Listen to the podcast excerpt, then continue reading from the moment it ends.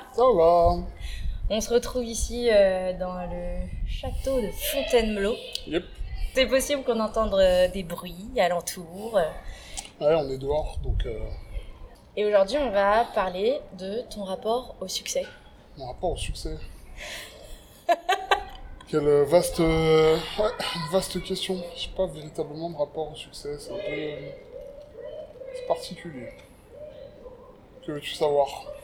Euh, bah, D'abord, j'aimerais que les personnes qui nous écoutent en sachent un peu plus sur toi. Oui. Et notamment, si tu pouvais te décrire en quatre étapes clés de ta vie. En quatre étapes clés de ma vie. Euh, Alors, bon, je suis, euh, je suis un artiste. Voilà, maintenant, euh, ça fait, euh, j'ai compté, ça fait 28 ans que je rappe. Mais j'écris depuis que j'ai 12 ans. Et, euh, et voilà, j'ai eu diverses autres activités. Euh, quatre étapes importantes. Je pense que je mettrais mon arrivée en France parce que j'ai pas grandi totalement en France. J'ai grandi, euh, j'ai passé 4 ans et demi, presque 5 ans de ma vie au Cameroun. Je suis arrivé et j'ai vérifié, j'ai pris l'avion tout seul. Ils m'ont laissé prendre l'avion tout seul. Donc je suis arrivé quand j'avais 5 ans. Euh, donc ça, ça serait une première étape. Euh, la deuxième, euh, c'est quand je suis arrivé en banlieue, puisque j'ai pas toujours vécu en banlieue non plus. J'ai vécu dans le 7e arrondissement avec mon père pendant euh, très peu de temps, mais c'était assez important parce que c'était mes premières années en France et c'était euh, entre guillemets les premiers amis euh, que je me faisais, etc. J'ai eu un premier déménagement quand j'étais jeune et je suis arrivé en banlieue et ça a pas mal changé ma perspective des choses. Et les deux autres étapes, ce serait euh, concernant le sujet de notre podcast du jour. euh, ma première rime, j'avais 15, euh, j'avais 15 ans. Et mon premier, euh, mon premier enregistrement, qui a eu lieu peut-être euh, deux ans plus tard, qui a été aussi un moment assez... euh, le premier morceau qu'on a vraiment conçu d'un bout à l'autre et qu'on a enregistré, c'était ouais, c'était un, un moment assez, euh, assez important, on va dire ça comme ça. Donc, euh, donc voilà. Après, euh, effectivement, j'ai d'autres euh, domaines d'activité, j'ai fait d'autres choses, mais euh, on va dire que celles qui sont les plus exposées et dans lesquelles j'ai fait le plus de tentatives autrefois de rencontrer le succès, on va dire que ça sera celle, ce, sera, ce sera celle qui concerne la musique, effectivement. Et quel est ton âge réel? Mon âge réel? Oui. Pourquoi tu veux savoir mon âge réel? J'ai 43 ans. Je suis né en 1980, très précisément. Euh, ouais, donc je viens d'avoir 43 ans. Même si, en fait, extérieurement, généralement, les gens me donnent 10 ans de moins. Et euh, ton âge ressenti à toi Parce que là, c'est le ressenti des autres. Mais ressenti à toi, tu as quel âge? Euh, je dois répondre franchement. Ouais. J'ai l'impression que j'en ai vraiment 60, Ok. peut-être 70. Ce qui est absurde, hein, parce que euh, ça représente plus de la moitié de ce que j'ai déjà vécu, donc je ne vois pas comment. je- Mais j'ai vraiment l'impression d'être vieux. Je me sens vieux, en fait. C'est pas si vieux, 60-70. Non, mais euh, j'ai l'impression que. Et puis tu sais, je, je sais pas, il y a. Il y a eu des choses sur. euh, On est euh, la génération des années entre 80, 90, même 95.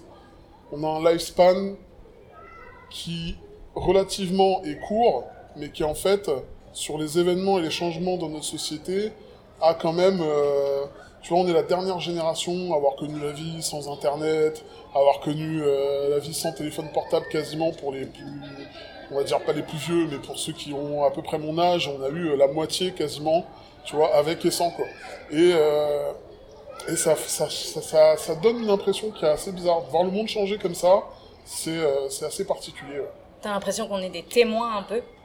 Euh, des témoins, ouais, ouais, mais on est, on est les gens qui sont là au moment où ça change en fait, Mm. tu vois. Euh, après, le, le- la perception de changement avec le temps, elle est différente de la perception de changement avec l'espace. Quand t'es pas à un endroit et que tu reviens et que cet endroit a changé, tu peux faire la comparaison entre euh, avant et après, mais quand t'es à un endroit pendant qu'il est en train de changer et que tu vois le changement opérer, en fait, eh ben, au fur et à mesure, tu es obligé d'adapter toutes tes, euh, tes, tes habitudes et tes manies au fur et à mesure. En fait, c'est pas, c'est pas brutal, mais euh, ça veut dire que parfois tu peux conserver des d'anciennes manières, on va dire, ou d'anciens réflexes qui ne sont plus, euh, qui ne sont plus véritablement pertinents euh, maintenant, en fait. Lesquels, par exemple? Bah, je sais que par exemple, là, je te, je te- je te prends un exemple tout bête, mais des réseaux, des réseaux pour les rencontres, moi, je peux pas, en fait. tu vois, j'ai toujours besoin de voir quelqu'un avant de lui parler et de lui parler pour connaître cette personne, mais de lui parler vraiment. Tu vois, Euh, j'ai j'ai du mal à. Je suis pas dans les chats, je suis pas dans. À l'époque, j'étais déjà pas dans MSN et compagnie. Alors maintenant, euh, les Tinder et tous les trucs comme ça, ça me passe. euh. Et pourtant, aujourd'hui, c'est devenu. euh, Il y a des gens pour qui ce type de relation est parfois aussi important que des relations euh, dans le monde organique, en fait. Mais moi, euh, non. Je, je suis encore quelqu'un qui a besoin de rencontrer les gens, de leur parler, en fait. Hmm. Ce genre de choses-là. Est-ce que ça t'arrive encore souvent De rencontrer les gens et de leur parler Mhm. Ouais. Quand je m'y mets, ouais. Par contre, c'est devenu vachement plus facile qu'avant de ne pas rencontrer les gens et de ne pas leur parler. Parce que je, je suis plus obligé de sortir de chez moi. Avant, euh, avant il fallait forcément sortir. Maintenant, je, je, je suis plus obligé. Hmm. Donc, euh, effectivement, euh, ouais, non, ça, ça m'arrive encore. Ça m'arrive encore, mais euh, moins souvent. Moins souvent, mais ça, je pense que c'est. euh, peu importe la génération, je pense que c'est aussi avec l'âge. On a moins tendance à aller vers les gens à partir d'un certain moment. Bon, après, il y a des gens qui sont expansifs de toute façon, mais, euh, mais moi, j'ai jamais été. euh, Et je pense que c'est aussi quelque chose qui définit ma relation avec le succès, c'est que je suis quelqu'un qui est. euh, J'aime bien voir des gens, j'aime bien rencontrer les gens, j'aime bien leur parler, j'aime bien être tranquille aussi. Tu vois, Mm. il y a des moments où j'aime bien être, euh, il y a des moments où j'aime bien faire des breaks, me couper de tout, etc. Et concilier les deux dans un milieu artistique, on va dire que c'est peut-être un peu compliqué, parce que euh, parce que t'as besoin de te montrer, parce que t'as besoin de, de vendre quelque chose, tu vois. Alors que moi, euh, à la base, comme je fais de la musique, j'ai toujours pensé que c'était la musique qui était importante. Sauf que justement, parmi les changements euh, qui vont avec l'époque, tu vois, et ben maintenant, sans image, je peux plus vendre ta musique, Hmm. tu vois. Et ça, euh, c'est un petit peu problématique. Et en même temps, tu as toujours eu un rapport à l'esthétisme euh, de tes euh, pochettes de CD euh, très très importante. Oui, parce que j'ai un, parce que j'ai un degré d'exigence. Enfin, j'ai des role models, comme on dit. J'ai des, des- j'ai des modèles que je suivais, euh, et que je suis toujours dans une certaine, euh, on va dire dans une certaine euh, esthétique, certes, mais aussi dans une certaine mentalité, tu vois. Et donc, pour moi, il était euh, inconcevable. Si tu veux, il y, a des- y a des gens que j'ai pris pour modèle et où je me suis dit, voilà, c'est ça que je veux faire. Pour moi, le rap, c'est ça. Tu vois. Il y en a d'autres qui se sont dit, pour moi, le rap, c'est avoir euh, dans mes clips des voitures, euh, des meufs à poil, des machins. Moi, je voulais euh, une belle couverture, des albums qui aient un concept, des, euh, tout, tout ça, en fait, c'est des choses, pour moi, c'est des, des prérequis, tu vois, qui étaient, euh, qui étaient indispensables et que je ne devais pas, euh, que je, je, je, je devais pas, enfin, je pouvais pas passer outre ça, en fait. Et tes modèles, ils avaient beaucoup de succès ou? Euh, pas vraiment. c'est ça qui est un peu. euh, Ils avaient, ils avaient si, ils avaient du succès, mais le problème c'est que c'est des modèles généralement américains et que le marché américain et le marché français sont très très différents au niveau du rap. Ils sont Mm. très très différents. Le marché français, il est toujours, euh, c'est comme une espèce de curseur. Il est toujours sur la tendance du moment. Euh, Il y a un moment où il y a une tendance qui pète euh, aux États-Unis. À ce moment-là, la France décide de l'adopter, peut-être euh, aller avec un peu de retard quand même toujours. Mais euh, chez nous, ça s'implante. Par exemple, la trappe, euh, ça fait 10 ans qu'on en mange, ça fait plus de 10 ans qu'on en mange, alors que eux, ils sont, c'est pour eux, c'est un courant parmi tant d'autres. Et la différence, c'est que chez eux, tout- tous les courants existent en même temps. Donc euh, c'est pas parce qu'il y a une tendance que tout le reste va devoir, euh, va devoir passer à la trappe. Alors qu'en France, c'est plutôt ça. Hmm. En France, c'est beaucoup ça. Et il se trouve que mes modèles, en fait, euh, eux, ils ont rencontré le succès dans leur milieu, dans leur branche, mais euh, pas forcément des, des, des succès internationaux ou des, des gros gros succès, quoi. Mais ça peut leur suffire à eux pour vivre euh, sur un marché comme celui des États-Unis. Alors que moi, même si j'avais, enfin voilà, l'équivalence fait que pour moi, ça sera, il faut, il faut toucher tout le monde en France, sinon tu peux pas en vivre en fait. Tu veux dire qu'il faut être mainstream en France pour pouvoir avoir du succès Oui, ou alors il faut que la mentalité du marché français évolue jusqu'à ce que ce qui n'est pas mainstream puisse rencontrer le même succès, mais on n'y est pas encore, donc euh, forcément, oui, il faut, euh, dans un certain sens, il faut aller dans le sens des gens, dans le sens des auditeurs en France pour rencontrer un succès. Et en fait, ce que tu déplores, c'est le manque de pluralisme en France? Bah, En ce qui concerne le rap, en tout cas? Ouais, en ce qui concerne, en, ce qui concerne le rap, c'est un peu compliqué de dire. euh, parce que le rap, déjà en lui-même, il est protéiforme. C'est un, un art qui a plusieurs formes. Il y a du rap festif, il y a du rap engagé, euh, il y a du rap absurde, il y a toutes sortes de rap en fait. Mais euh, il y a une forme de rap qui est mise en avant et qui est consommée par le plus grand nombre, surtout maintenant que c'est devenu la musique la plus consommée en France et que et qu'ils ont du mal à l'avaler, mais ils le reconnaissent parce qu'ils peuvent pas faire autrement en fait. Donc euh, tous les pontes de l'industrie le savent, le rap c'est la musique la plus consommée et, euh, et, et malheureusement c'est une certaine sorte de rap.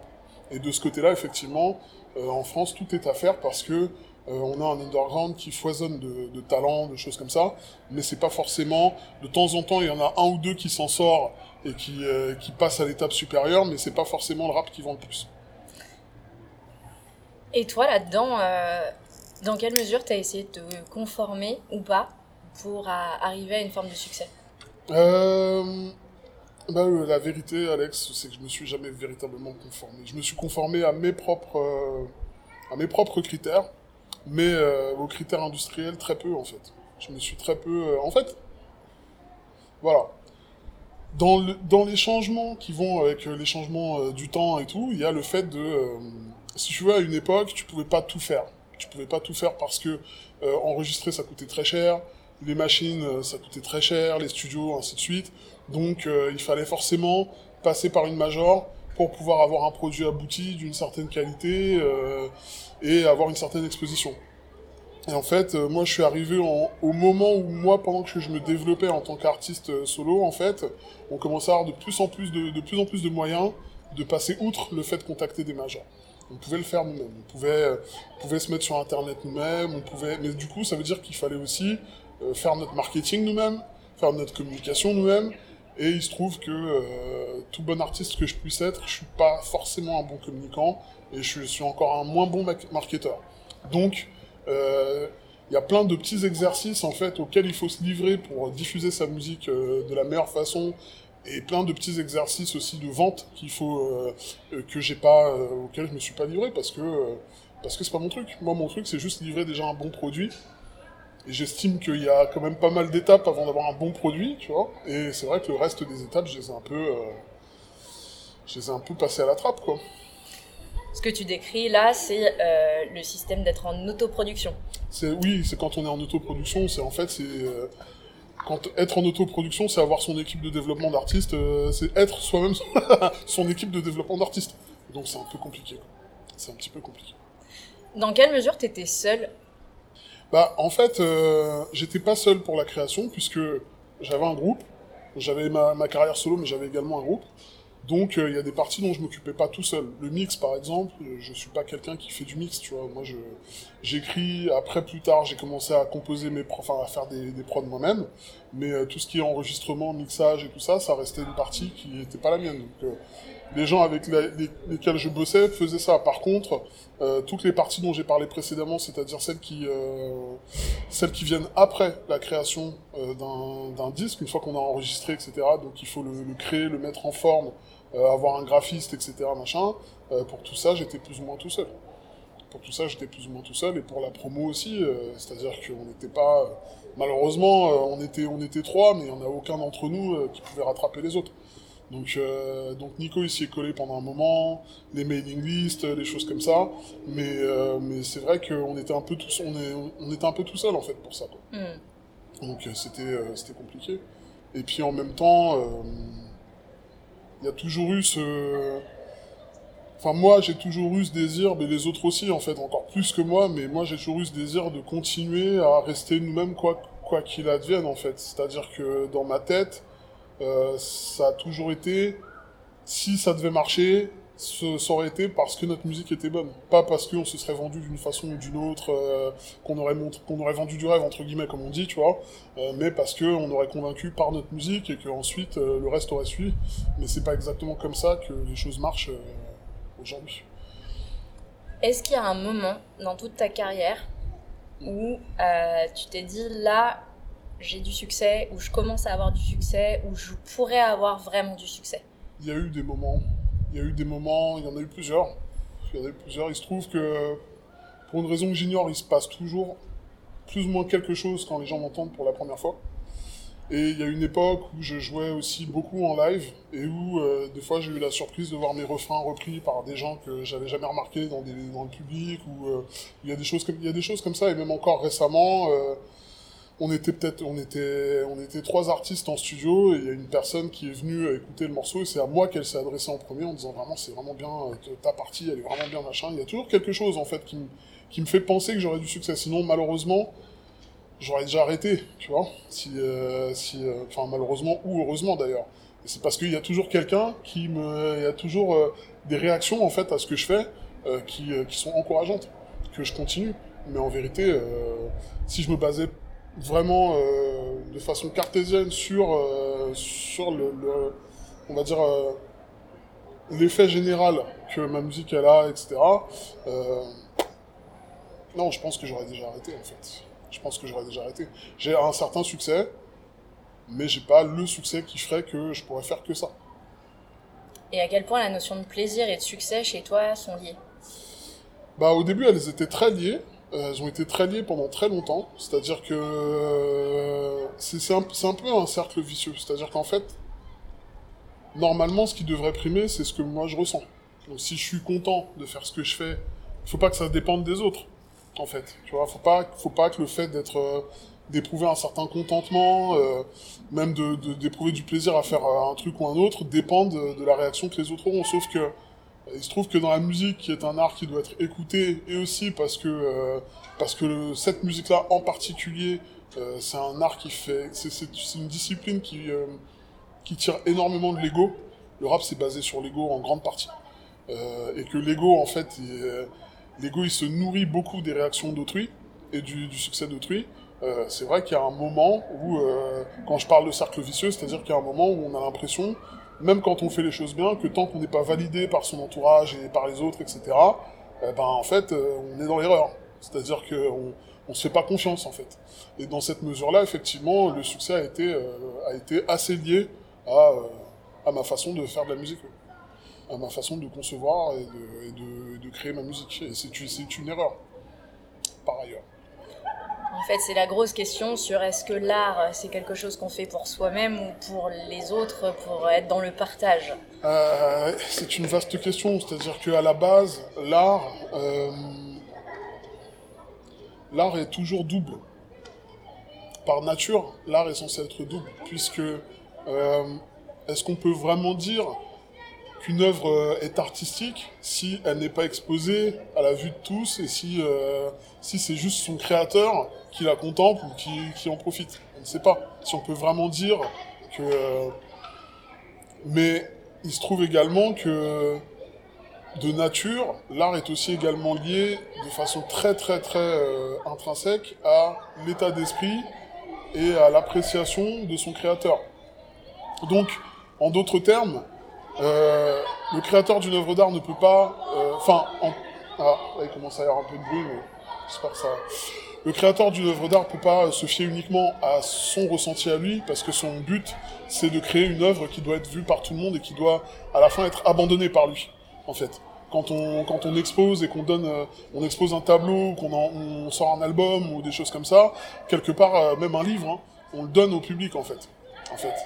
Et normalement, c'est le but final de l'art. Mais, euh, pour autant, c'est aussi pour ça que l'art a, un statut si particulier, c'est que, pour autant, euh, c'est aussi également super important l'effet que cette œuvre-là, elle a sur son créateur. Mm. C'est très, c'est très. L'art, ça peut être cathartique, ça peut régler euh, des tas de des tas de problèmes. On peut apprendre à se connaître en faisant une. On peut exprimer des choses. On peut. donc effectivement, normalement, le succès ne devrait pas, et l'appréciation extérieure ne devrait pas influer sur la création d'une œuvre d'art, mais il se trouve qu'une œuvre d'art est quand même faite pour être appréciée. Donc, euh, dans un sens, appréciée dans le sens euh, appréhendé, dans le sens euh, vu et jaugé, estimé par autrui. Pas forcément appréciée dans le sens où elle devrait avoir du succès absolument, mais en tout cas, elle est faite pour être soumise à l'appréciation d'autrui. Après, dans ce rapport-là à l'exposition aux autres, euh, je pense au temps et je pense au poète maudit. Ouais, ouais, ben, Le temps, c'est quelque chose de... L'art, l'art, euh, l'art est en dehors du temps. L'art est en dehors du temps, l'artiste ne l'est pas.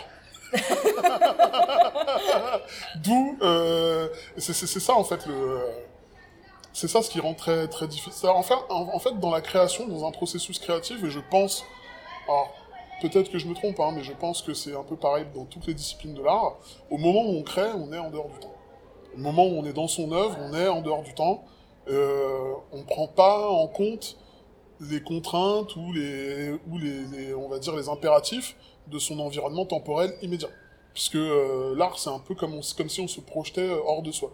C'est aussi pour ça qu'on dit souvent que les artistes, ils mettent beaucoup d'eux-mêmes dans leurs œuvres. C'est parce que c'est comme s'ils se projetaient, c'est comme s'ils prenaient une photo d'eux-mêmes, de, à leur façon en fait, qu'ils fassent une peinture ou qu'ils fassent un, livre, il y a toujours des parties d'eux-mêmes qu'ils mettent dans leurs œuvres d'art. Et, et, le, fait de faire ça, c'est en dehors du temps. Par contre, l'artiste, lui, il est dans le temps. Donc, il, su, il subit euh, toutes, euh, on va dire, les contraintes de son époque, de sa situation, de sa condition.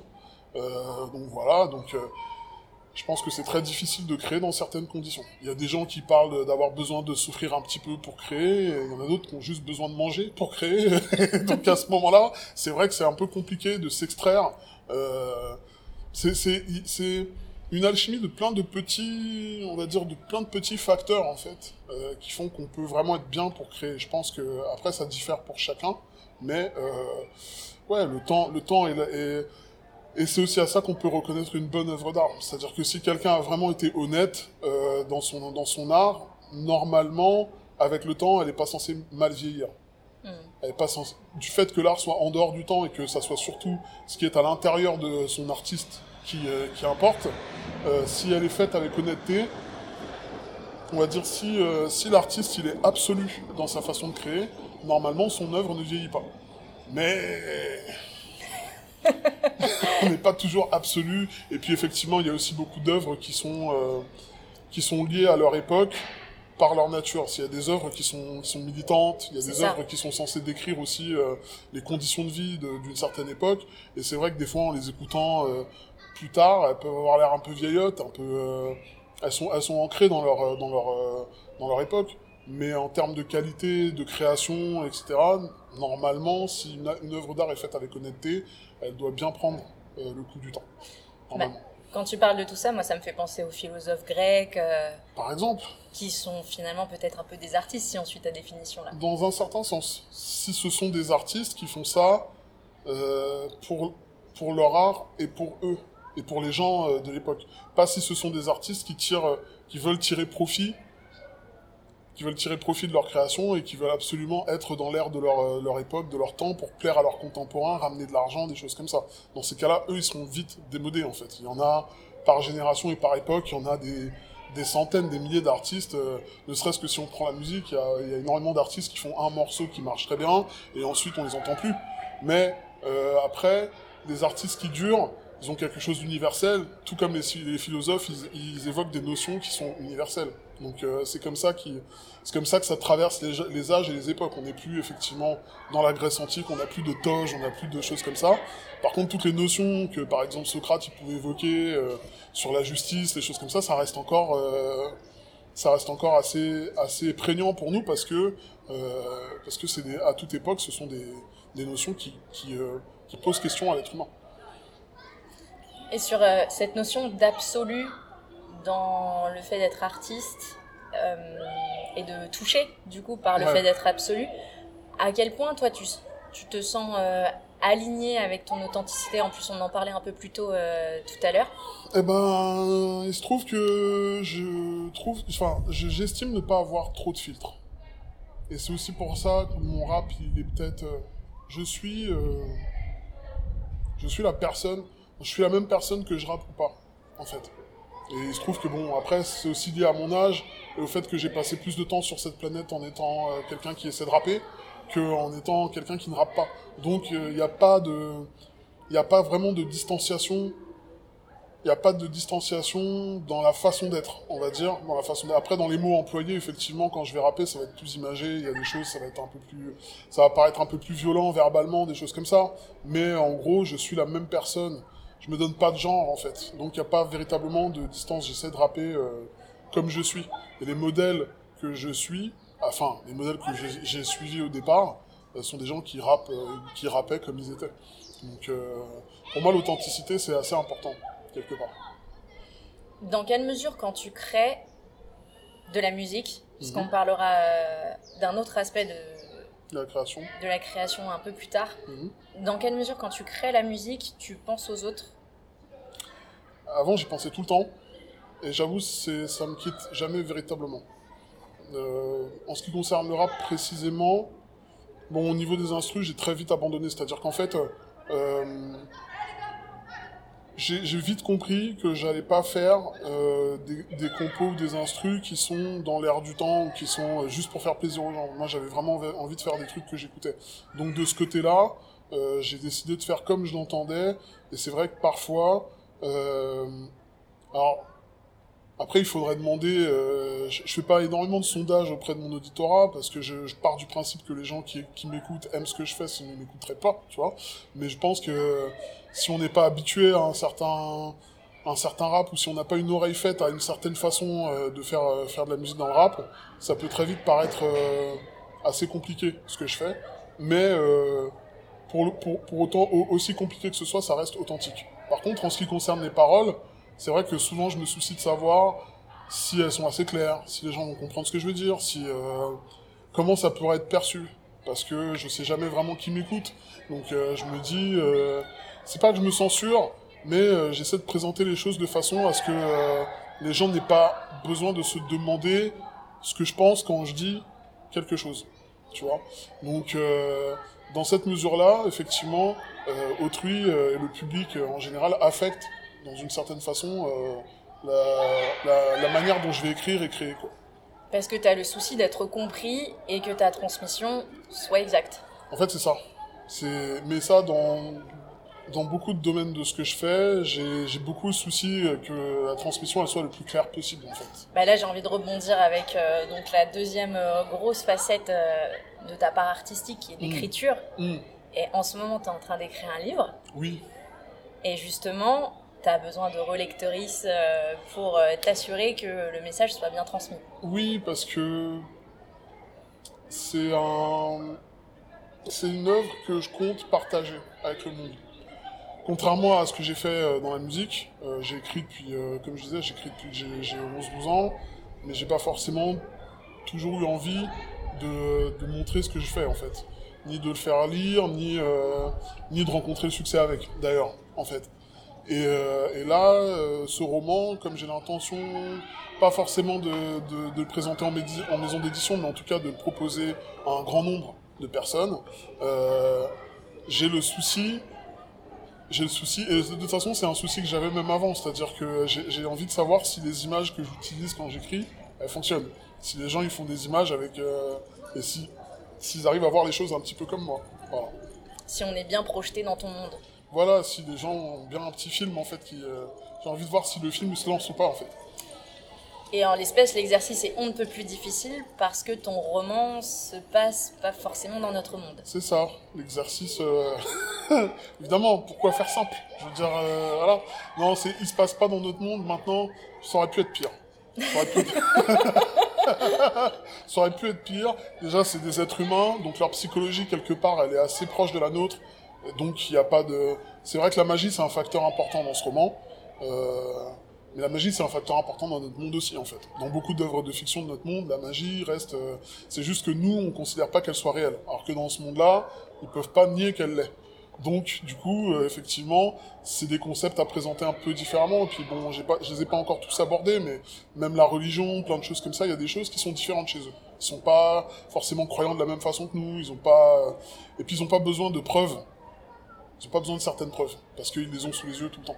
Donc, euh, donc voilà. Mais euh, c'était important justement, euh, vu l'am- vu l'am- vu l'ampleur de- des différences qu'il y a entre leur monde et le nôtre, que quand quelqu'un lit, il soit pas complètement paumé, qu'il puisse, qu'il puisse quand même reconnaître certains trucs. Et, donc effectivement, ouais, j'ai beaucoup ce souci-là quand, j'écris. de voir si j'ai formulé mes phrases de façon assez claire pour que la personne elle ait assez pour faire avec son imagination ce qui ce qu'il faut quoi, pour, pour combler euh, tout ce que je décris pas, quoi, par exemple. Et dans ce monde-là, est-ce qu'il y a des personnages plus ou moins célèbres ou avec une certaine notoriété et comment celle-ci se construit? Euh, Alors, c'est très amusant que tu me poses la question maintenant parce qu'il y a effectivement des gens plus célèbres que d'autres. Mais euh, alors au départ, il y avait de la célébrité tout simplement de statut, puisque c'est un comment dire, c'est un c'est un empire que je décris. Donc euh, il y a euh, il y a une famille impériale, il y a un empereur, enfin une impératrice en, en l'occurrence. Donc forcément ces personnes-là sont célèbres. Et après il y a aussi des artistes il y a euh, des gens qui font ce qu'on appelle des, bon, c'est des films en fait. En gros, on pourrait dire des films, eux ils appellent ça des scénettes, mais c'est des films. Donc il y a des acteurs, un peu de théâtre, des théâtreux. Il y a des personnages de fiction aussi qui sont célèbres. Donc de ce côté-là, ça se construit un petit peu. On va dire c'est un mélange entre la façon dont ça se construit chez nous et la façon dont ça se construisait chez les Grecs. Parce que les Grecs, ils avaient aussi leur, euh, je pense qu'ils avaient aussi leur célébrité, mais je pense que les, plus, les, les, les meilleurs rockstars chez les Grecs, c'était les dieux du Panthéon en fait. Donc c'est un peu le même genre de... Voilà, c'est un, peu, c'est un peu comme ça que ça se passe aussi. Justement, ça me fait penser à... Tu parles de la magie beaucoup dans ton livre. Mm. Est-ce que le succès a un côté un peu magique? Euh, Tu parlais des divinités. Un côté un peu divin. Et d'ailleurs, on parle de la royauté maintenant pour les personnes qui sont très très célèbres. ouais, j'en parle, j'y pense encore même des fois dans certains cas. C'est-à-dire que à un certain degré de succès et à un certain degré de qualité d'exécution, on peut parler, pas de divinité, mais de royauté quelque part. Il y a des gens euh, qui font des choses d'une certaine façon, qui ont une maîtrise de certaines choses. Bon, après, heureusement, ils sont célèbres. Il y a probablement des gens non célèbres qui le font peut-être aussi bien qu'eux, mais ils sont pas connus, donc voilà. Mais il y en a certains qui donnent l'impression, effectivement, d'avoir euh, d'avoir un don, quelque chose comme ça, quoi. Maintenant, euh, je pense que ce statut de célébrités, de stars. On dit quand même star. Star, c'est euh, les étoiles. Donc là, on est en train de parler de figures célestes, carrément. C'est des gens. Euh, mais je pense que ce statut, avec le temps, il se, démystifie, il se démystifie, 1, 2, 3, démystifie de plus en plus. Donc, euh, avec, avec la. En fait, on a perdu le, côté un peu lointain de la star. Voilà. On avait, à l'époque, la, star, on n'avait pas forcément autant d'informations que maintenant sur la façon dont elle vit, sur le rapport qu'elle a au succès, par exemple, sur, euh, sur sa, sa, routine mentale, ce genre de choses. Alors que maintenant, on sait quasiment tout. On sait quasiment tout sur, euh, sur les gens, euh, enfin ceux qui choisissent de jouer à ce petit jeu, de s'exposer sur Internet, etc. Et, euh, et la célébrité, ça peut être un côté à double tranchant qui me ferait répondre à ta question en disant que ça peut être magique dans un certain sens, ça peut paraître magique à ceux qui assistent à ça, mais pour les gens qui le vivent, euh, je pense que la magie n'est pas tellement existante. Après, ça dépend aussi de la mentalité. Tu vois, on parle beaucoup de Kenny Reeves en ce moment, parce que lui, euh, enfin bon voilà, ça pourrait, être ça pourrait être perçu comme un saint. Le mec, il est, patient, il est gentil, il a jamais de... Voilà, et, et c'est vrai que... Euh, on pourrait se dire que être célèbre aussi, ça, ça, ça engage à être avec les gens. Parce que le problème quand on est célèbre, c'est que les gens sont persuadés qu'ils vous connaissent, alors que pas vraiment. Tu veux dire qu'on est obligé à l'exemplarité? Euh, Je pense à l'histoire avec Will Smith. Euh. Par exemple, on est obligé, on est poussé à l'exemplarité, oui, euh, dans ce sens-là, oui. Euh, puis en plus, oui, concernant Will Smith, euh, c'est une star de film pour toute la famille. C'est pas juste, voilà, c'est pas juste un, noir qui réussit à avoir des premiers rôles. C'est, il a des rôles dans des films qui sont vus par toute la famille. Voilà. Je veux dire, ça aurait été moins choquant de voir je sais pas moi, un acteur de film d'action euh, se battre avec un autre acteur que un de film d'action un peu, un peu, je sais pas moi. Qu'est-ce qu'il y a comme acteur noir qui pourrait être euh, Ouais, je vois ce que tu, veux dire. Tu, veux dire, dans, Dans, dans, les images qui véhiculent à travers Dans les images qui véhiculent et dans le côté politiquement correct, ainsi de mm. suite, mm. la réaction qu'il a eue, elle est... Euh, mais ce qui est ironique, c'est que c'est aussi une réaction terriblement humaine. Ça aurait été quelqu'un dans un bar à qui ça arrive. Ça arrive tous les jours, malheureusement, parce que la violence est un recours euh, malheureusement un peu trop courant, euh, les gens ne seraient pas aussi choqués. Et c'est vrai que c'est aussi bizarre de se dire, ouais, mais pour autant qu'il soit Will Smith, il reste un être humain, pourquoi être aussi choqué? Bah tout simplement parce que euh, il a perdu le contrôle. Donc avoir la célébrité et le succès, ça impose aussi d'avoir un certain contrôle. Et une responsabilité. On est censé avoir un contrôle et une responsabilité, en tout cas sur l'image qu'on montre aux gens. C'est-à-dire qu'il aurait pu gifler Chris Rock à l'after party qui n'était pas filmé, c'est pas ce qu'il a fait. Il l'a fait, euh, tu vois. Et en même temps, quand je pense au dieu grec, pour rattacher aux divinités grecques, euh, j'étais pas exemple de violence ou Ah, euh, bah, d'actes. non, Tu vois, Zeus, pas. pour le coup, il est franchement. euh, Ah bah complètement, complètement. il serait Zeus, hashtag euh, MeToo à fond. Hein. Ah mais Zeus c'est un dieu qui... Zeus c'est un dieu qui est orgueilleux, qui est infidèle, qui est volage, qui est... Mais la, la, la plus grande particularité des dieux grecs, c'est qu'ils miroitent l'humanité dans ses défauts. Leur pouvoir, c'est des choses qu'on leur envie. Leur immortalité sont des choses qu'on leur envie. Mais par contre, en termes de comportement et de mentalité, ils sont complètement humains. Et du coup, est-ce que l'exemplarité, la nécessaire exemplarité, se heurte pas à l'impératif d'authenticité? Je pense à Gainsbourg, je pense à tout un tas d'artistes euh, Après, très euh, sombres. Après, c'est, je pense que c'est une voie à choisir soi-même et à être, enfin, et à communiquer de façon claire. C'est-à-dire que Gainsbourg, de toute façon, euh... Gainsbourg, c'était pas le genre de gars qui allait dire, écoutez les enfants, ne prenez pas de drogue. Euh... et il savait très bien que c'était pas forcément ces enfants-là qui l'écoutaient non plus. Donc lui, de toute façon, euh, je pense que c'est aussi, il y a un côté très pervers parce que quand on parle de célébrité, il faut aussi penser au, la célébrité, elle profite à la personne qui en dispose, mais elle profite surtout aux gens qui vont pouvoir en parler. Parce que ça exerce une fascination chez les gens euh, qui font que la moindre information sur une célébrité, elle a une certaine valeur parce que les gens sont curieux de savoir. Donc les gens qui ont invité Gainsbourg savaient très bien que bon, le gars, faut pas l'inviter en fait. Mais c'était un peu son truc. Et, euh, et effectivement, euh, après, quand on choisit d'être euh, ou qu'on ne choisit pas d'ailleurs, des fois on peut, on peut être célèbre sans avoir choisi de l'être, sans avoir envie de l'être. Mais par exemple, euh, quelqu'un qui devient célèbre parce que euh, parce qu'il est dans une émission pour enfants ou une émission éducative ou un truc comme ça, oui, cette personne-là, elle a forcément un devoir d'exemplarité dans une certaine mesure. Elle a un statut. En fait, en fonction de la nature de sa célébrité et de son statut, il faut qu'elle se comporte en fait comme l'image qu'elle véhicule. Sinon, euh, Et en même temps, elle a détruit tellement d'enfants, et je pense à Miley Cyrus, je pense à Britney Spears. euh, ouais, je- ouais, bon, il y a ça- beaucoup d'exemples. Ça, c'est en plus, enfin oui. Et puis ça, c'est le, le, le fait d'être confronté à la célébrité trop tôt, euh, c'est. Je pense à comment ça, ça a bousillé euh, Michael Jackson, qui est sous les feux des projecteurs depuis l'âge de 5 ans. Bah ouais, ouais, ouais. Et ça crée une, ça crée une persona très, euh, très particulière. Parce que ça veut dire que ces gens-là, en fait, ils deviennent célèbres à l'âge où ils sont censés être en train de se construire. Et donc, ils se construisent avec le fait de toujours être en représentation. Complètement. Et ça fait une construction relativement instable. Et ça fait potentiellement des gens qui sont euh, tout le temps euh, en demande d'attention ou qui sont euh, qui supportent mal de ne pas être le centre d'attention. Ça crée aussi ce, ce type de comportement-là, je pense. Et là, en t'éc- en t'écoutant, j'ai l'impression qu'il y a... On peut tomber dans deux travers. Mm. Soit d'être ultra authentique, peu importe, je m'affirme complètement telle que je suis et ça passe ou ça casse. Mm. Soit je suis totalement exemplaire, mais du coup un peu fade, mais par contre c'est l'image que les gens veulent de moi. Ouais.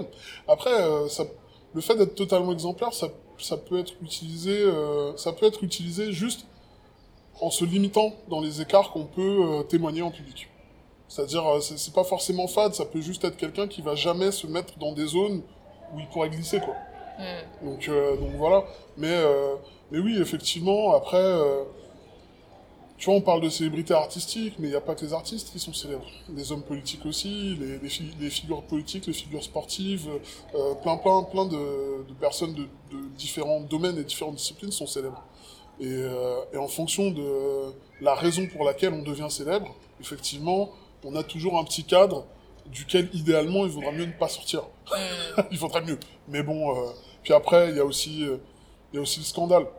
Mm. Et ça, euh, bon, c'est des choses qu'on peut pas vraiment contrôler, quoi. Mais pour toutes ces raisons-là, euh, je me suis aperçu, en fait, que longtemps, moi, ce que je voulais de la célébrité, c'était uniquement les avantages. Quand je pensais à la célébrité, je pensais pas à ne pas pouvoir sortir acheter mon pain dans la rue, à euh, être en vacances et me faire arrêter toutes les 5 secondes pour prendre des photos ou être chassé. Je pensais pas à ça, en fait, tu vois. Moi, je pensais uniquement au fait de d'être connu et apprécié par le plus grand monde et pouvoir vendre plein de disques. Mais le truc, c'est que quand on, quand on a le poisson, on a les arêtes avec, en fait. Comme qui dirait. Quand on a les, roses, on a les épines avec. Donc il faut être prêt. euh, et à mon avis, euh, évidemment, je voulais pas non plus me compromettre en, en étant ouvertement trop euh, actif dans le sens de devenir célèbre. Je voulais pas que les gens se disent ouais, il veut absolument être vu, il veut parce que ça sinon je serais devenu célèbre. J'aurais pu. Mais euh, mais je pense aussi que quelque part si c'est pas arrivé, c'est parce que j'étais pas non plus prêt à accepter euh, les mauvais côtés de la célébrité et en fait plus j'ai plus j'ai évolué et plus j'ai vieilli et moins je suis prêt à les accepter. Aujourd'hui, euh, si je vais en tourner, évidemment c'est un plaisir c'est un plaisir de voir les gens, c'est un plaisir de voir, euh, de voir le public et tout. Mais par contre, faut que ça s'arrête à un moment donné. C'est-à-dire que si après je vais au restaurant, faut pas que ça continue, quoi. Et ça, la, la célébrité, c'est pas un truc, on appuie sur un bouton, ça s'arrête. Malheureusement, c'est tout le temps. Donc, euh, voilà. C'est un sujet qui me touche beaucoup. Parce que pour le coup, moi, j'ai connu les arêtes de façon éphémère. Et heureusement. Et euh, là, du coup, je trouve que c'est pertinent d'en parler dans ce podcast. Mm. Donc, à 17 ans, comme tu le sais, j'ai participé à un télécrochet. Je m'en souviens. On s'est rencontrés très peu de temps après, mhm. grâce à cette émission-là, donc euh, merci pour ça déjà. Ouais, c'est vrai que c'est une bonne chose. Euh, mais j'ai connu toutes les arêtes que tu décris, puisque euh, je n'avais absolument pas contrôlé les images qui ont été diffusées, mhm. l'image de moi qui a été montrée, mhm. et pendant presque un an, je me faisais reconnaître dans la rue. Mm. Et j'ai compris ce que c'était que d'être euh, objectifié, au-delà bah. d'être une femme. Oui, déjà. en plus, en plus euh, non, puis le mm. truc, alors, c'est arrivé vite, dans ton cas, euh, c'est arrivé très fort. Mm-hmm. Donc, t'as pas forcément vu le.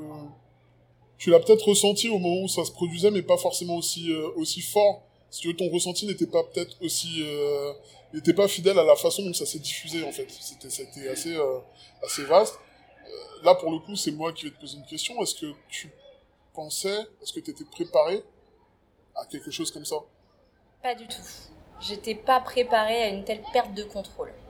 Et je pense que dans la célébrité, il y, a un gros côté perte de contrôle. Absolument. Et euh, je crois que euh, je n'aspirais finalement pas du tout à la célébrité parce que je ne pouvais pas supporter cette perte de contrôle. Mais tu savais que tu allais passer à la télévision oui, mais je ne pensais pas que ça allait avoir un impact comme ça. Hmm. Et puis, l'art était plus important que la répercussion en réalité. Et euh, je m'étais dit que c'était un moyen de vivre ma passion, mon art, hmm. plutôt qu'un moyen d'obtenir la célébrité. Absolument. Et c'est ce qui fait la grande différence entre, euh, entre ce qui était ce télécrochet à l'époque et ce qui est maintenant euh, soit les émissions de télé-réalité, soit euh, l'exposition sur les réseaux sociaux, parce qu'en vérité, il y a beaucoup de personnes qui, euh, qui s'exposent pour devenir célèbres, point. Exactement. c'est pas pour devenir reconnu dans une discipline ou qu'on dise qu'ils sont les meilleurs artistes ou machin, c'est juste pour être célèbre. Être célèbre en soi, c'est pas un but, en fait, c'est pas, pas, enfin, moi je considère que c'est pas un but acceptable, c'est pas une fin en soi, parce que c'est pas, on peut être aussi infamous, on peut, il y a des meurtriers qui sont célèbres aussi. Hein. C'est pas Non mais c'est vrai. Sans prendre les... Là, je prends l'exemple extrême. Mais euh, la célébrité en soi peut pas être une fin. Et, et je m'en suis rendu compte assez vite parce qu'à l'époque, euh, on rappait... Euh... Je croyais que t'allais dire à l'époque quand j'ai tué quelqu'un. parce que le jour où j'ai assassiné... Non, non. En fait, quand j'ai commencé à rapper, on était, euh, on était sept. Avant que je rencontre les gars de la Storm, avant que on était sept. Et sur nous sept, ceux qui voulaient rapper pour avoir des grosses chaînes et pour être célèbres comme le Wu-Tang, c'est ceux qui ont arrêté en premier. Ceux qui voulaient faire de la bonne musique et vraiment euh, durer dans le truc, c'est ceux qui sont encore là en fait. Et c'est vrai que on peut distinguer aussi ces, ces niveaux-là dans la célébrité, je pense. Complètement. Je reviens sur le rapport au succès, la célébrité et les réseaux sociaux. Euh, je trouve ça à la fois formidable comme les réseaux sociaux euh, nous permettent de s'affranchir un petit peu euh, des canaux classiques. Absolument.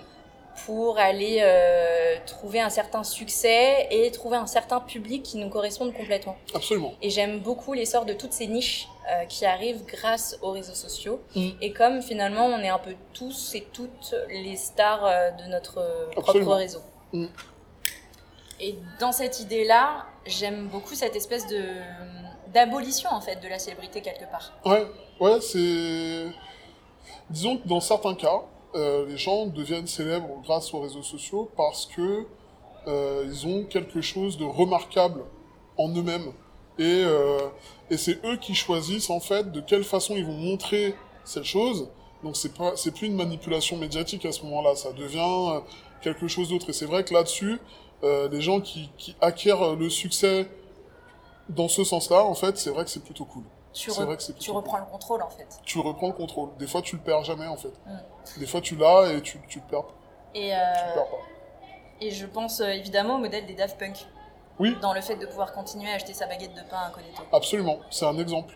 C'est un exemple, euh, et puis c'est un gros exemple de discipline aussi. Mm. Parce qu'il se trouve que vouloir se présenter masqué euh, au plus grand nombre, c'est une chose. Mais derrière, accorder la continuité à cet anonymat, c'est-à-dire ne pas, euh, de fa- ne pas faire d'interview démasqué, ne pas faire quasiment d'interview d'ailleurs, ne pas, euh, ne pas faire de plateau télévision euh, démasqué, ne pas, tout ça, ça, ça, ça, je pense que ça nécessite une discipline. Et d'autant plus quand on est les Daft Punk et que le rayonnement il est euh, limite international quoi. Ouais. tu vois. Et c'est vrai que c'est assez admirable pour ça. Je trouve que c'est pas mal, c'est plutôt cool. Et puis surtout, c'est vrai que ça leur a assuré derrière de pouvoir faire ce qu'ils voulaient. euh, sans que personne ne sache que c'était. C'est l'ablation de l'ego à son extrême Mm. Et vraiment la mise en avant de l'art pour l'art. Absolument, absolument. Et en même temps, un gros travail sur l'esthétisme. On en revient. Toujours à l'esthétisme. Et, et le côté marketing en fait, parce que c'est très fort marketingment parlant ce qu'ils Ouais. ont fait. Ouais, c'est c'est fort, mais du coup, euh, c'est vrai que eux, ils se sont placés sur d'autres, euh, on va dire, sur d'autres critères d'identification. On les reconnaissait à leur musique, on les reconnaissait à leur style. C'est vrai que bon, après, on, a- on les a vus un petit peu visuellement, mais c'était pas. euh, ils pouvaient faire ce qu'ils voulaient en fait, tant que la musique était fidèle à un de mes modèles aussi quand j'ai commencé à, à faire du rap. Enfin, assez vite vers le début, euh, c'était un rappeur qui était tout le temps masqué. Doom.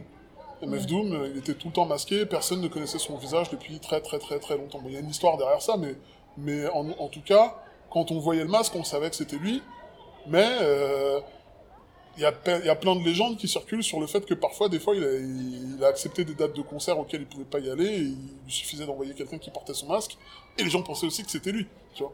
Comme Et- Sia avec ses cheveux aussi. hein. voilà, donc Mm. euh, c'est c'est l'anonymat dans la célébrité, c'est quelque chose de très particulier, mais effectivement, c'est assez louable. Je trouve ça plutôt louable. C'est c'est pas mal, et ça et c'est et c'est vrai que ça a pour avantage de mettre l'art en avant et l'artiste un petit peu derrière son œuvre, parce que je pense que c'est aussi très très frustrant pour un artiste euh, de n'être connu que euh, par sa nature physique en fait ou euh, par après bon si c'est un si un acteur ou quelque chose comme ça c'est différent mais si c'est quelqu'un qui fait de la musique je pense que ou même quelqu'un qui fait de l'humour je pense que cette personne préfère être reconnue pour sa musique ou pour son humour que parce qu'elle parle bien qu'elle présente bien que elle est que physiquement elle a quelque chose en fait. Je pense que ça permet en fait d'offrir le choix aux gens de de mettre leur art devant euh, devant eux en fait Et c'est vrai que Sauf quand le physique ou la personnalité de l'artiste fait partie intégrante du message qu'elle véhicule. Absolument. C'est pour ça que je parlais des acteurs, euh, qu'on parle de qu'on parle de, Ma- de Marilyn Monroe ou de euh, comment il s'appelait? Ou de Louis de Funès, par exemple. Il y a des gens qui s'amusent beaucoup, qui rendent leur physique comique pour le service de pour, pour le mettre au service de l'art. Et il y a des gens euh, effectivement dont le, le- la beauté aussi est, un- est une sorte d'esthétisme qu'ils défendent euh, énormément, bien sûr. Je pense aussi aux personnes qui représentent, euh, qui représentent euh, certaines minorités Mhm. en termes de représentation, euh, tu vois, sur la toile. Ouais, ouais, ouais. Et comme parfois, parfois c'est vraiment ce qui va pouvoir être mis en avant finalement au détriment de la qualité de la musique peut-être parfois. Des fois, ouais. Euh, mais fois, dans, dans l'idée d'être dans une représentation euh, Dans une représentation euh, entre guillemets sociale, Sociale. oui. Mm. Parfois, parfois. La, mu- la musique, c'est un peu particulier parce que, bon, hormis dans le rap où souvent ça grogne un peu quand, mais ça arrive pas si souvent que ça en fait.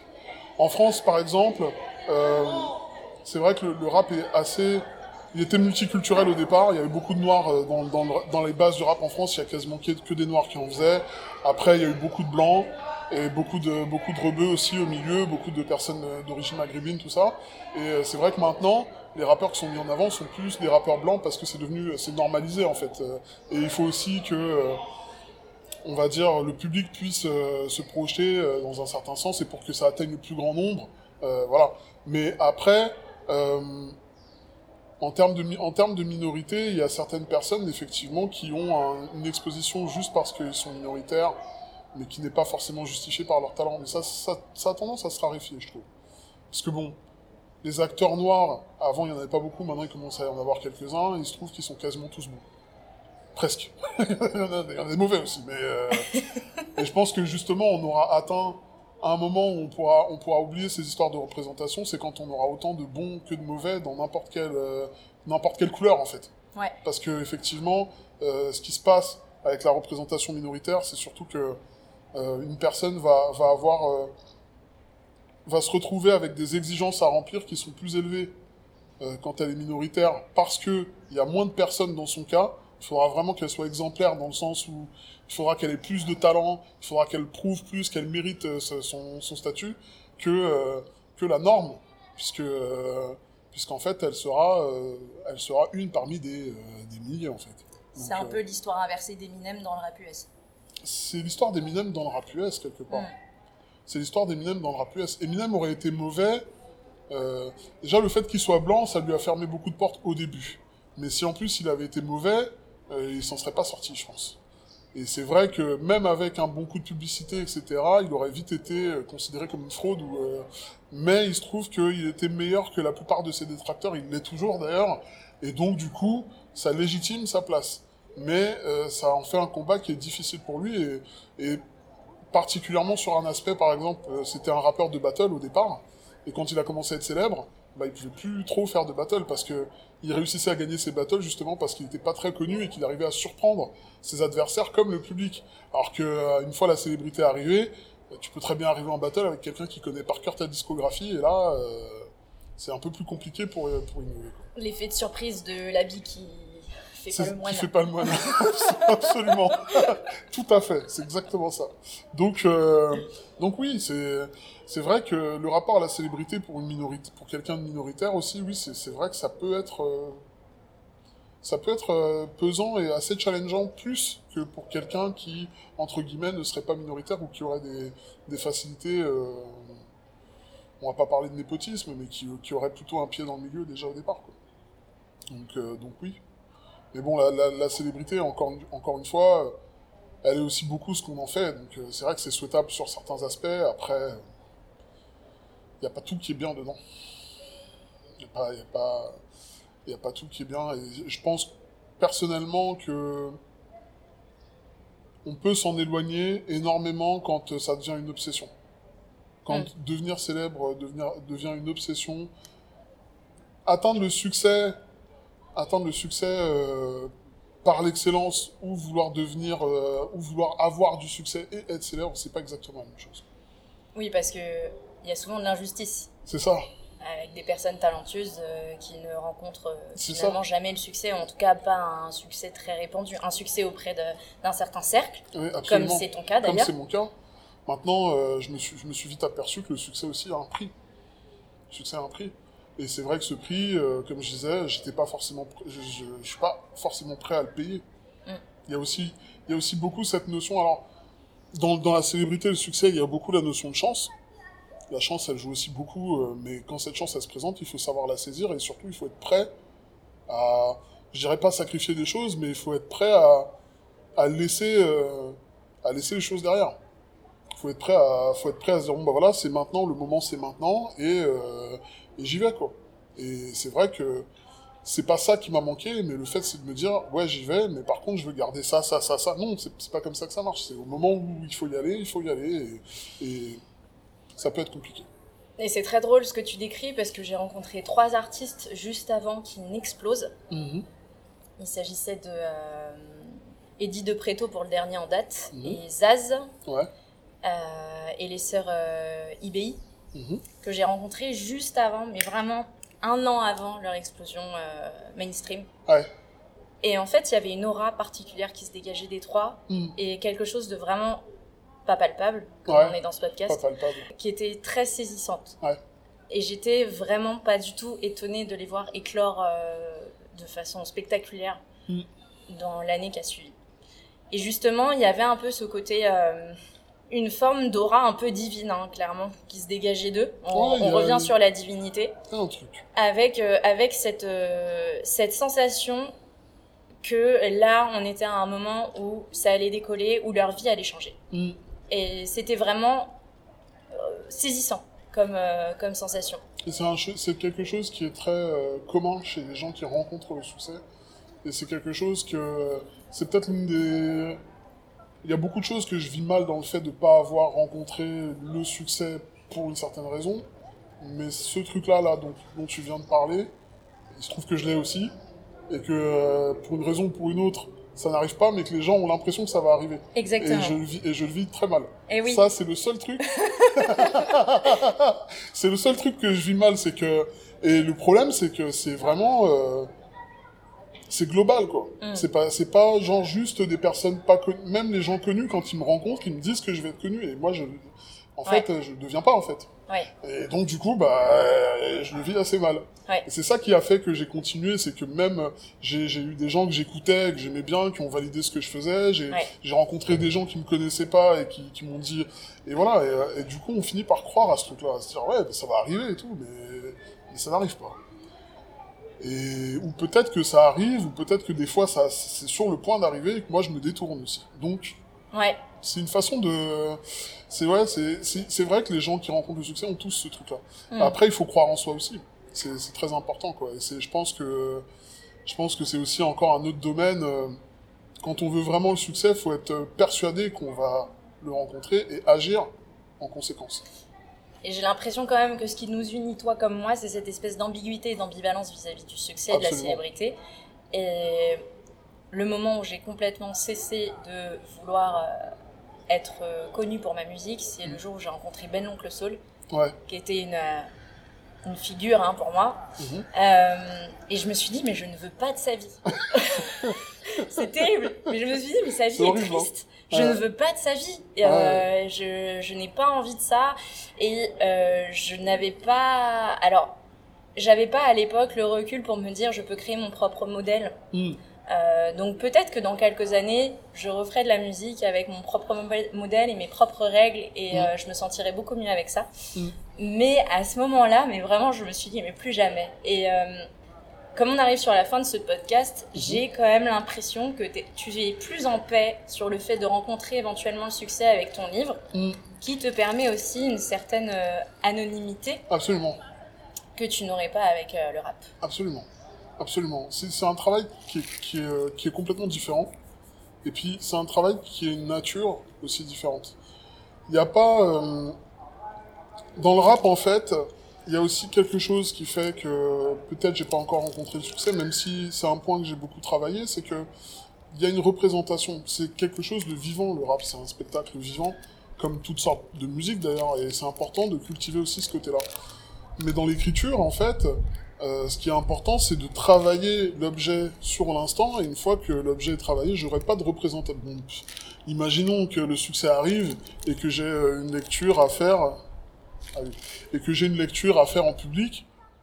Oui, je le ferai, mais ça sera pas tous les jours non plus, tu vois. Ce qui est important, c'est le livre.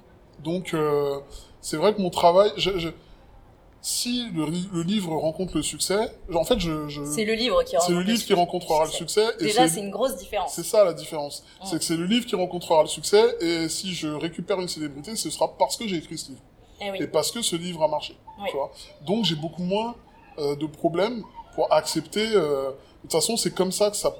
Il y a que comme ça que ça peut arriver dans ce domaine-là. Tu vois Dans le rap, ça aurait pu être euh, complètement autre chose. Ça aurait pu être un clip d'un morceau raté, mais qui était bien fait, et qui aurait fait que j'aurais rencontré un succès, mais que j'aurais pas forcément assumé, tu vois. Derrière, il y a des gens qui font des tubes euh, qui s'assument pas après, tu vois. Mais, euh, mais là, pour le livre, effectivement, je je, si ça marche, je serai bien. Et puis en plus de ça, euh, personne ne court après les écrivains, en fait. Tu vois. les papardis, ils courent pas après les écrivains dans la rue. Donc, euh, je serai plus tranquille. Même si, effectivement, euh, c'est un livre qui est un peu euh, particulier parce que quelqu'un qui me connaît pourrait vite me reconnaître dans le livre. Mais heureusement, si jamais il marche, il sera lu par plein de gens qui ne me connaissent pas, donc ils ne pourront pas forcément savoir que c'est moi. Après, est-ce que je mettrai ma photo en quatrième de couverture? Peut-être, peut-être pas, je ne sais pas. On verra. J'ai la grande chance d'être une de tes lectrices pendant euh, le merveilleux processus créatif de ton livre. Merci. Et euh, j'ai vraiment hâte et je te souhaite tout le succès pour ce livre. Merci beaucoup Alexandra. Puis bah moi, de toute façon, je, je suis là, je suis plus ou moins focus dessus. C'est vrai que j'ai pas une discipline de travail immense parce que c'est un travail particulier pour moi dans le sens où j'écris depuis très longtemps, mais j'écrivais des formats courts. Donc là, c'est un, c'est une course de fond, euh, c'est un grand, grand marathon alors que j'ai fait que des sprints en fait. Mais euh, je, je vais, je vais m'accrocher, je tiens le bon bout et je pense que je vais arriver au bout de, de cette, de cette initiative-là, de cette entreprise-là. Et je prends le rendez-vous qu'on se refasse un podcast. Une fois que ça sera fait? Et ouais. Avec grand plaisir. À bientôt, Cléry. À bientôt, Alexandra. Merci. Je vais me poser, oser le détachement et tout lourder. Si j'arrête de me prendre la tête, la terre va pas cesser de tourner. Et puis traîner mes soucis comme un esclave traîne ses boulets. Ça ressemble au caprice d'un môme qui n'a pas eu ce qu'il voulait. On vaut tous mieux que ça, faut voir plus loin. J'ai fini de me prendre pour le tsar, juste un être humain. Plus un ou deux talents rares et les travers qui vont avec. Je me relève après chaque chute, niveau rime, je suis jamais à sec. Manda Alex, peaceful and in English, please. À l'aise même sans street shit ni bling, street cheese. Je prends de la hauteur, profite d'une petite. L'instant présent s'apprécie, si précieux. Si je vise le sommet, c'est pour la vue. J'ai assez scruté la rue. Y a plus de vanité quand les abus te mettent à nu. L'ami t'amuse, la galerie en courant après leur mirage. Je sur un avion en papier, lèvres au-dessus des nuages.